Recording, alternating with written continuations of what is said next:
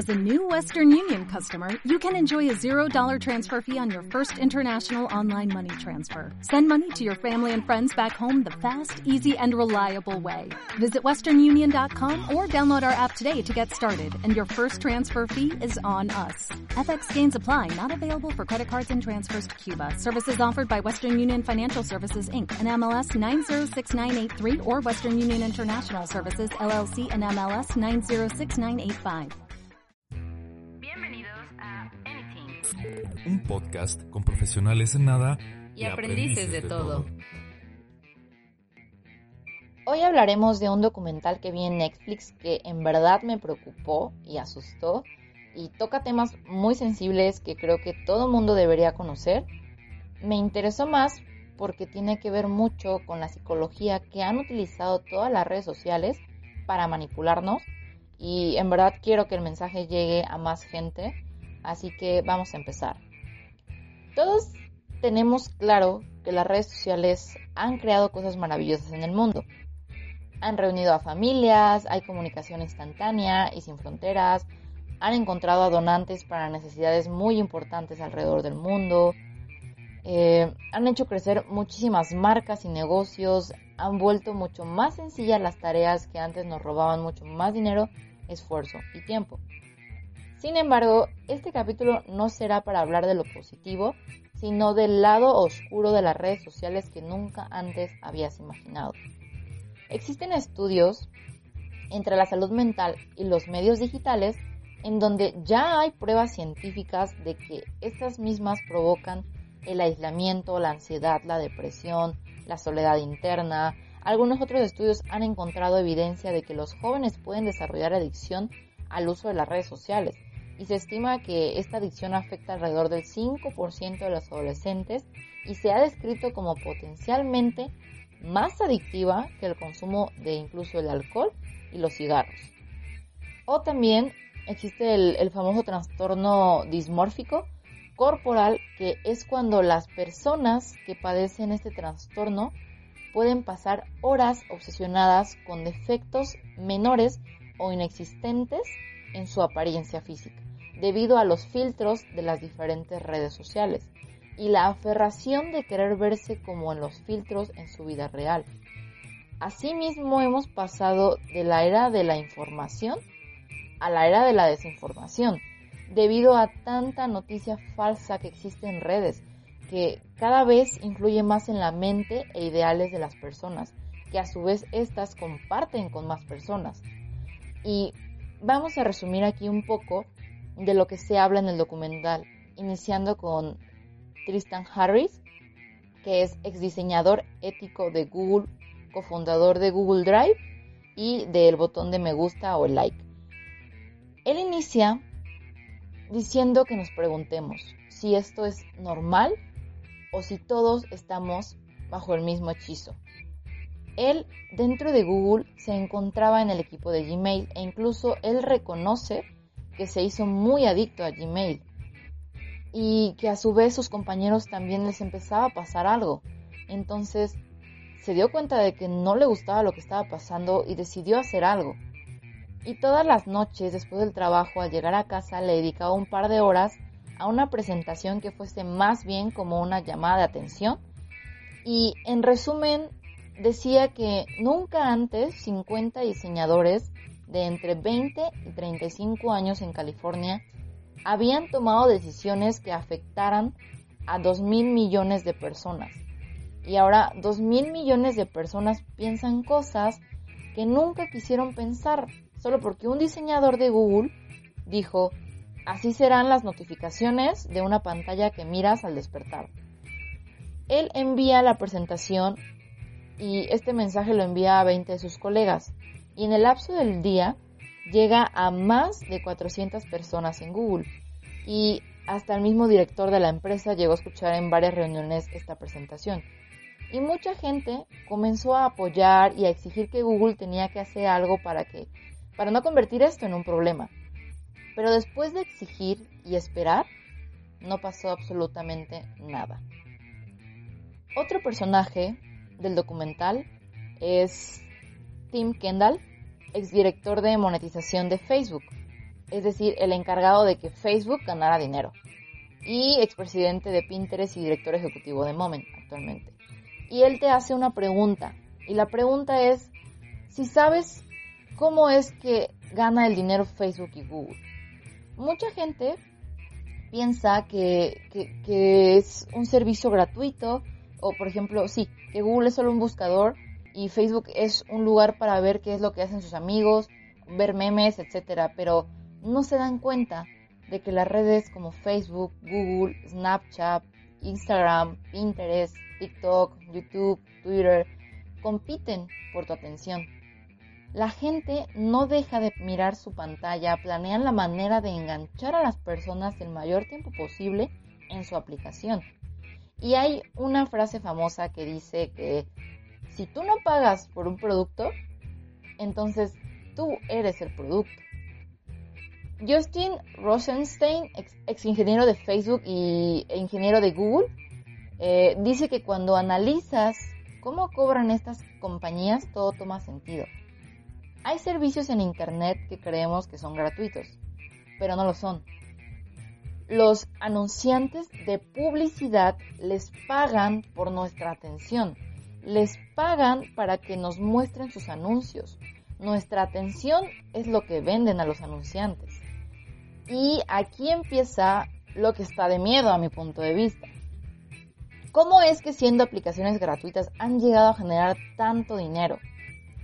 Y la respuesta es que ha sido porque ellos lo que venden es certeza a sus clientes.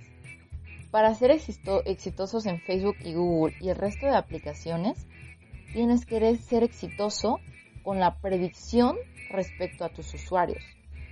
Para los que desconozcan totalmente el tema, si tú deseas que cuando promociones tu producto en Facebook, por ejemplo, si Juanito vende proteínas o suplementos alimenticios para personas atléticas, Juanito no quiere que su publicidad le aparezca a su vecina que tiene como a lo mejor 20 años sin hacer ejercicio, porque evidentemente no le va a vender.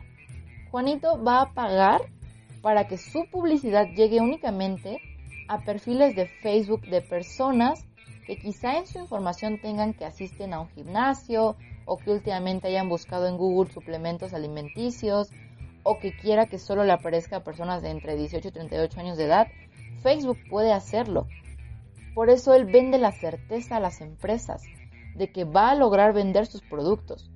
¿Y cómo hacen para vender esa certeza? Para con tanta seguridad prometer que la gente les va a comprar. Para vender eso ellos necesitan mucha, mucha, demasiada información de nosotros los usuarios.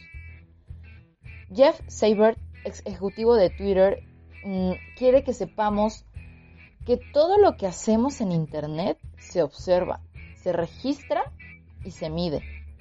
Todas nuestras acciones, ojo, de verdad, todas nuestras acciones son monitoreadas y grabadas, como por ejemplo qué imagen en específico te detienes a mirar y cuánto tiempo la miras.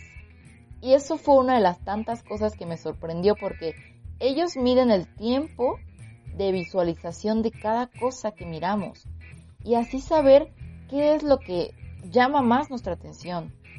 Y eso no es todo.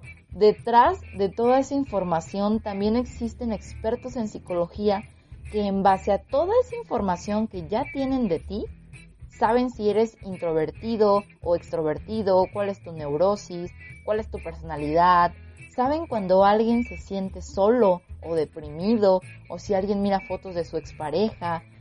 Las fotografías que tomas con tu teléfono, aunque las hayas borrado y aunque no las subas nunca en ninguna red social, por, por esas fotos ellos saben los sitios a los que vas, este, dentro y fuera del país, la fecha en la que fuiste y la ruta que tomaste, qué tan rápido llegaste, la tarjeta de crédito o débito que usas para pagar en los lugares que visitaste, tu nombre, tu dirección, tu edad, tu teléfono, tu correo electrónico, tu modelo de teléfono, tu proveedor de telefonía celular, si tienes algún plan, todos los sitios de internet que has visitado en Google, con qué frecuencia y lo que viste dentro de cada uno, en qué idioma buscas, a qué hora navegas, con quién has hablado, qué música escuchas, saben todo. tienen más información de nosotros que en toda la historia de la humanidad. Y esto está de verdad de miedo. Y Sandy Parkilas, exgerente de operaciones de Facebook y exgerente de producto de Uber, menciona que esa información que nosotros soltamos todo el tiempo en redes sociales de nosotros mismos alimenta a estos sistemas que carecen de supervisión humana y que cada vez hacen mejores predicciones acerca de lo que haremos y de quiénes somos. Facebook crea modelos o prototipos de nosotros mismos que predicen nuestras acciones y quien tenga el mejor modelo gana. Del otro lado de la pantalla que miramos todos los días es como si tuvieran un avatar de nosotros. Todas nuestras acciones, todos los clics, todos los videos, todos los me gusta, me encanta, me molesta, todo eso se integra para construir un modelo más preciso de nosotros y una vez que tienes este modelo, ellos pueden predecir lo que podemos hacer o lo que podemos ver y pueden predecir qué videos verás. Con tus me encanta sabrán qué imágenes y videos te interesan más. Con tus me enojas saben qué evitar mostrarte para que así veas únicamente cosas que te gusten y puedas pasar más tiempo conectado en redes sociales. Con tu GPS saben quién está cerca de ti y te muestran lo que ha compartido esa persona que está cerca de ti porque predicen que quizá los conozcas y pueda interesarte su información y asimismo poder retenerte más en sus redes sociales. Y todo esto no me lo estoy inventando, todo esto lo dice alguien que estuvo dentro de Facebook y que ha presenciado cómo se construía todo ese prototipo de nosotros en base a toda nuestra actividad en redes sociales. Tristan Harris nos recuerda que los magos fueron los primeros neurocientíficos y psicólogos y los primeros en comprender cómo funciona la mente humana. Un mago comprende una parte de nosotros de la que no somos conscientes. Eso hace que la ilusión dé resultado a su magia. En la Universidad de Stanford, de donde Tristan cuenta que, eso enseñan en el laboratorio de tecnología de Stanford, del cómo usar lo que sabemos de la persuasión en humanos y luego convertirlo en tecnología, los maestros los vuelven genios en el cambio del comportamiento. Muchas personas de esa clase en Stanford han sido clave en el crecimiento de Facebook, de Uber y de otras compañías personas que supieron cómo hacer más persuasiva a la tecnología, y Tristan fue uno de ellos. La tecnología persuasiva es un diseño aplicado en extremo con la intención de modificar el comportamiento. Quieren que no dejes de deslizar la pantalla del muro de Facebook, como cuando deslizamos para abajo la pantalla con el dedo del muro de Facebook y ya nos aparecieron noticias nuevas hasta arriba y así cada vez que lo haces. Y en psicología lo llamamos reforzamiento positivo intermitente. No sabes cuándo obtendrás nuevas noticias o, cuáles son las que vas a obtener. Es como una máquina de Las Vegas, no sabes qué es lo que te va a salir y tienes la necesidad o las ganas de querer ver y hacerlo. No basta con que uses el producto conscientemente. Quieren llegar hasta el tronco cerebral y plantarte un hábito inconsciente dentro de ti para programarte de un nivel tan profundo que ni te des cuenta. Ves el celular y sabes que, si lo, desbloqueas y entras, podrías obtener algo que quizás te interese. Y eso no es por accidente, es una técnica diseñada. Otro ejemplo son las etiquetas en las fotos.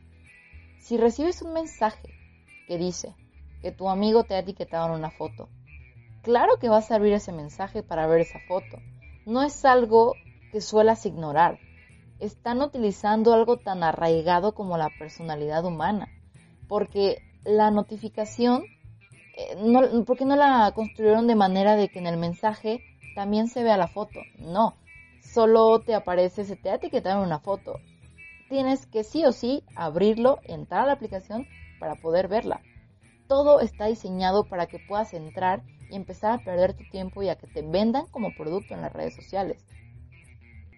El que cuando comentamos una foto y nos están respondiendo, aparezca un mensaje de que la persona está escribiendo en WhatsApp, por ejemplo, o los puntitos suspensivos en Facebook, eh, en alguna foto, cuando sabes que alguien está escribiendo y aparecen los puntos suspensivos, tampoco es por casualidad. Esos puntos suspensivos inevitablemente te hacen mantener eh, eh, abierta la aplicación para esperar el comentario de la otra persona y saber qué fue lo que, lo que escribió. Esa incertidumbre de saber qué es lo que pondrá. Un expresidente de crecimiento de Facebook cuenta que existen las técnicas de crecimiento acelerado, que consisten en equipos de ingenieros que hackean la psicología de las personas para seguir creciendo. Consiguen a más usuarios, hacen que te enganches y que invites a más personas. Y también cuentan que compañías como Facebook y Google con frecuencia hacían diferentes experimentos con los usuarios, o sea, nosotros, y con el tiempo con estos experimentos desarrollaron la manera óptima de hacer que los usuarios hagan lo que ellos quieran. Es manipulación pura.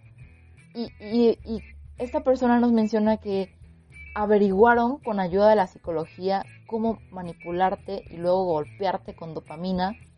Lo hicieron en Facebook, Instagram lo ha hecho, Snapchat lo ha hecho, Twitter lo ha hecho, las redes sociales son una droga. Estamos programados biológicamente para conectar con otras personas. Esto libera dopamina en el campo de la recompensa. Millones de años de evolución desarrollaron este sistema para acercarnos y vivir en comunidad, aparearnos y propagar la especie. Esa es nuestra biología.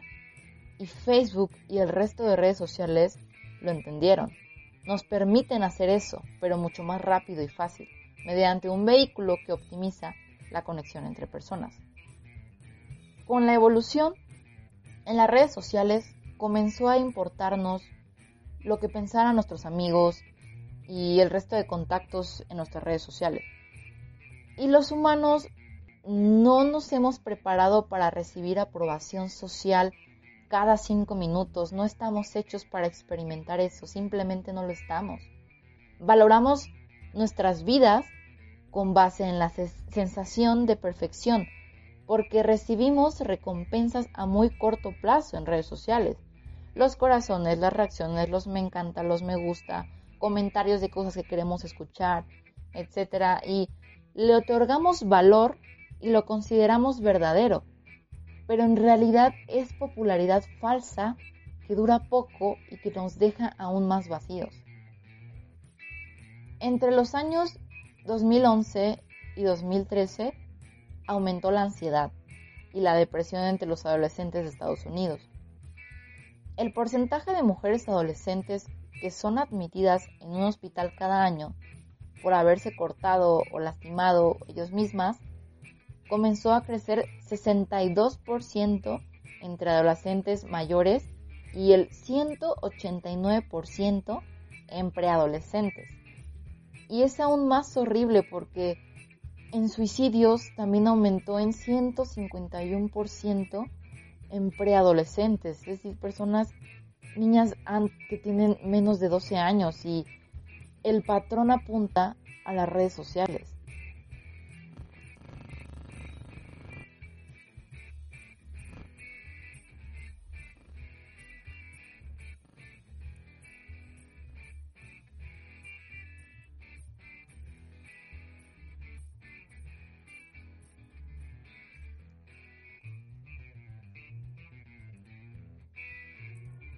Por compararse constantemente a estándares de belleza que ni siquiera existen.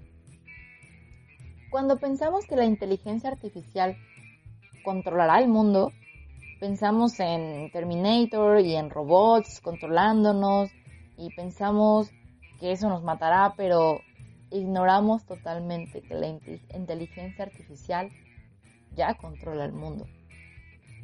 Las compañías como Google tienen salas enormes con computadoras, algunas están debajo tierra y algunas debajo del agua y están interconectadas y que cada día estas se utilizan para llegar a cada uno de nosotros. Hay algo que también me impactó mucho que dice en el documental y es que vivimos en un mundo en el que un árbol muerto tiene más valor financiero que vivo. En un mundo en el que una ballena vale más muerto que viva. Y mientras nuestra economía funcione así y las corporaciones no estén reguladas, van a seguir destruyendo árboles y matando ballenas, minando la tierra, sacando petróleo, aunque sepamos que estamos destruyendo el planeta y sabemos que va a dejar un mundo peor para las generaciones futuras, es un, un, pensamiento a corto plazo basado en la religión del beneficio a toda costa, como si por arte de magia cada corporación que persigue su propio interés egoísta pudiera cambiar para bien. Esto ha afectado mucho al medio ambiente. Y lo más aterrador, pero que con suerte nos hará despertar como civilización, es ver que ahora nosotros somos el árbol, somos la ballena. Somos más rentables para una corporación si pasamos más tiempo mirando una pantalla, mirando un anuncio, en vez de pasar ese tiempo viviendo plenamente y vemos los resultados de eso. Las corporaciones usan inteligencia artificial para ser más astutos y atraer nuestra atención hacia las cosas que quieren que miremos, en lugar de las cosas que son más consistentes con nuestros objetivos, valores y vidas. Ahora, yo después de verlo no pienso seguir igual que antes. Yo primero estaba muy enojada mientras lo veía, muy asustada también porque incluso hay otra información de la que estas mismas redes podrían llevarnos incluso hasta una guerra civil, pero comenzaron a platicar al final de que el rumbo se puede cambiar. Y tienen toda la razón. ¿Y cómo podemos hacer esto? Con la voluntad colectiva. Esta es la solución para mejorar esto. Se puede resolver, sí. Va a tardar mucho tiempo porque no todo el mundo reconoce el problema, pero sí se puede. La tecnología no va a cambiar en lo absoluto hasta que no haya presión pública masiva, porque es nuestro mundo y nuestra comunidad, no se trata de hacerles daño ni a Google, ni a Facebook, ni a ninguna otra red social, ni persona, ni mucho menos. Incluso quizá cuando crearon esta red o estas redes sociales su objetivo no era quizá este, pero llegó un punto en el que esto se le salió de las manos. Pero es solo querer reformarlos para que no destruyan el mundo. Comienza a desinstalar aplicaciones que solo te hacen perder el tiempo. Desactiva las notificaciones de redes sociales que todo lo que no es importante para ti. Mm, no guardes las cookies. Para los que no conocen qué son las cookies, es muy probable que más de una vez has aceptado unas cuantas cookies informáticas sin tener del todo claro qué son o para qué sirven exactamente. Em, el mensaje cuando navegamos por internet suele ser algo así como ah, las cookies nos permiten ofrecer nuestros servicios. Al utilizar nuestros servicios aceptas el uso que hacemos de las cookies o algo así. Y dices, bueno, esto no suena amenazador, entonces simplemente le piques en aceptar. La mayoría de las veces en muchos casos, porque necesitamos ver algo en la red y no tenemos mucho tiempo, simplemente las aceptamos. Al contrario de lo que algunos piensan, las cookies no son spam, ni gusanos informáticos, ni ningún otro tipo de virus extraño. Son unos archivos informáticos diminutos enviados por los sitios web que se almacenan en nuestro navegador y que obtienen datos sobre nosotros. Incluso existen diferentes tipos de cookies, por ejemplo, las cookies técnicas, que estas controlan el tráfico, identificar, este, identifican sesiones, almacenan contenido, entre otras cosas. Están también las cookies de análisis que siguen el comportamiento de los usuarios para medir la actividad del sitio en el que se encuentran navegando, por ejemplo. O están las que más me dan miedo, que son las cookies de publicidad comportamental, que crean un perfil específico de ti como usuario y estos pequeños programas espía consiguen información clave para la publicidad en Internet, especialmente en lo que respecta a los avisos publicitarios personalizados. El trabajo de las cookies es contarles a las marcas y empresas cómo nos comportamos en Internet para colocar anuncios de acuerdo con nuestros gustos e intereses. Y recaban información como direcciones y contraseñas de correo electrónico, o nuestro número de teléfono y dirección personal, o el sistema operativo de nuestra computadora, o el navegador que utilizamos, las páginas que hemos visitado anteriormente, entre muchas otras cosas más que ya he mencionado.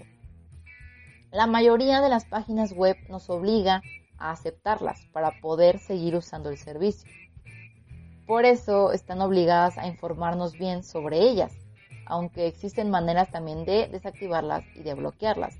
Si no quieres que la información sobre ti quede almacenada en tu equipo, puedes eliminarlas en la, en la sección de herramientas y después hacer clic en borrar los datos de navegación, me parece. En el teléfono encuentras también la opción de configuración, después la de privacidad y finalmente en borrar cookies. Y bueno, son algunas de las cosas que puedes hacer para evitar que tengan toda esta información de ti. También evita ver lo que YouTube te recomienda, eso también es, una forma de pelear. En Google Chrome también puedes eliminar las recomendaciones. Antes de compartir algo, comprueba los hechos, busca la fuente, ve qué página está compartiendo eso, porque no todos son noticieros verídicos. Asegúrate de recibir diferentes tipos de opiniones. Sigue a gente con diferentes opiniones que la tuya, con la que no estés de acuerdo, para que estés expuesto a diferentes puntos de vista, porque vivimos en un mundo propio, cada quien basado en lo que nos gusta y nos muestran que nos gusta, con gente que opina lo que nosotros y, creemos que esa es la realidad de todos, pero no es así, es la que las redes sociales te han hecho creer a ti. Muchas industrias de tecnología no le dan celulares a sus hijos, y no por nada. Todo esto ellos lo saben, por eso no lo permiten. No uses si puedes también Google, utiliza algún otro navegador que no registre tu actividad como DuckDuckGo o Starpage o hay, hay, muchos otros navegadores que estoy buscando que existen que, que evitan que guarden toda esta información tuya. Otra persona del final del documental mencionó que creó tres reglas simples en su familia. Y la primera es sacar los dispositivos móviles media hora antes de dormir. La segunda es no tener redes sociales hasta la preparatoria, porque la secundaria ya es bastante difícil como para encima tener esta carga. Y la tercera es negociar un presupuesto de tiempo con tus hijos. Si hablas con ellos y les preguntas cuántas horas al día quieren utilizar su celular o cuál es un buen número, con frecuencia responden algo razonable. Desactiva también tu ubicación para evitar que los sitios web sepan dónde estás, tan solo debes desactivar la geolocalización dentro de las opciones avanzadas de tu navegador. Seamos más conscientes con la información que brindamos en nuestros teléfonos. La gente confía demasiado y comparte sin pensar demasiados todos los datos que está dando sobre sí mismo. Y si todavía no crees todo lo que hablamos aquí, de verdad te invito a ver el documental en Netflix, está buenísimo, hay muchas cosas que no, no mencioné aquí, que, que se ven en el documental y te recuerdo, lo encuentras como el dilema de las redes sociales y si realmente quieres saber todo lo que Google sabe de ti, busca también un tutorial de cómo pedir toda la información que Google tiene de ti. No es difícil y es gratis, no te lo explico aquí ahorita porque me extendería mucho más, pero encontrarás muchísimos tutoriales de cómo hacer la solicitud a Google de que te envíe toda la información que tienes sobre ti. Y cuando la solicitas, incluso te dice que te va a tardar un par de días, pero en ocasiones llega en un par de horas. Solo que te llegan archivos muy pesados debido a que es demasiada información que tienen sobre ti.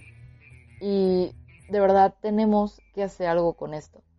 Pasa el mensaje a tus conocidos y seres queridos y con la voluntad colectiva algún día podemos lograr que todo lo que está pasando cambie, que todo lo que tenemos ahorita no sea un rumbo equivocado.